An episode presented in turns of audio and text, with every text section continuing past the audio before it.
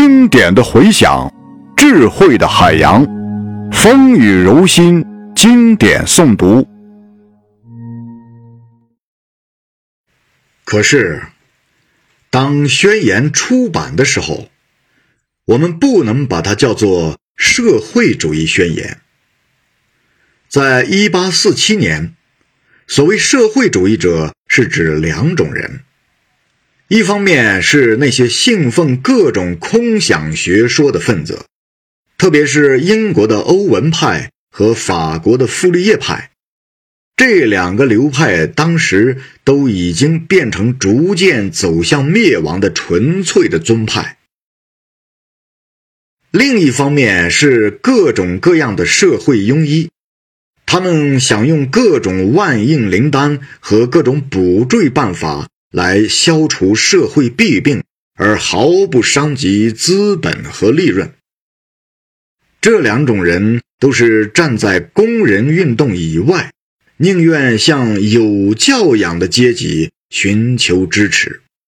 至于当时确信单纯政治变革全然不够，而要求根本改造社会的那一部分工人，他们把自己叫做。共产主义者，这种共产主义是一种还没有很好加工的，只是出于本能的、颇为粗糙的共产主义。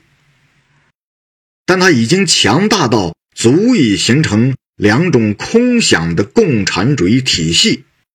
在法国有卡贝的伊加利亚共产主义。在德国有魏特林的共产主义。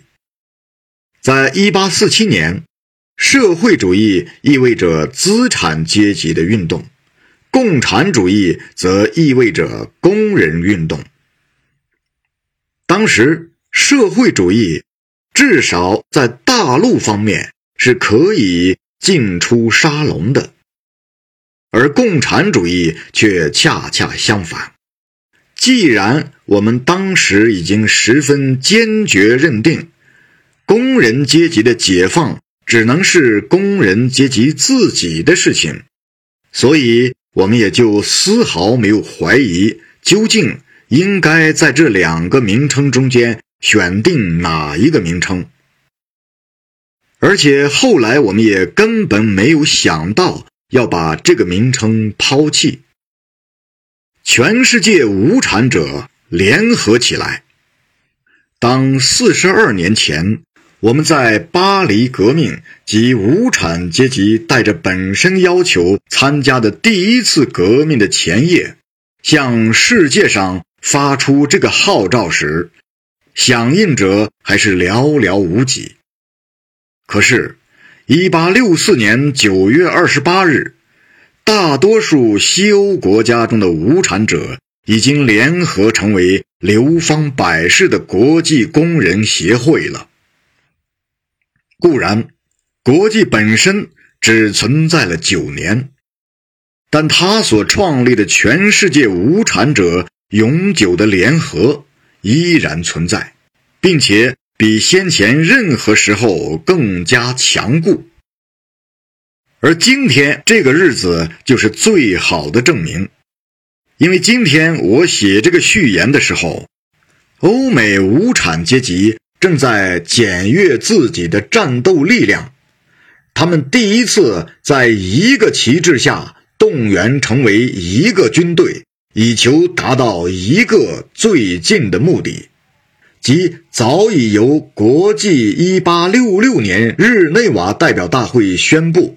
后来又由1889年巴黎工人代表大会再度宣布的，在法律上确立八小时标准工作日。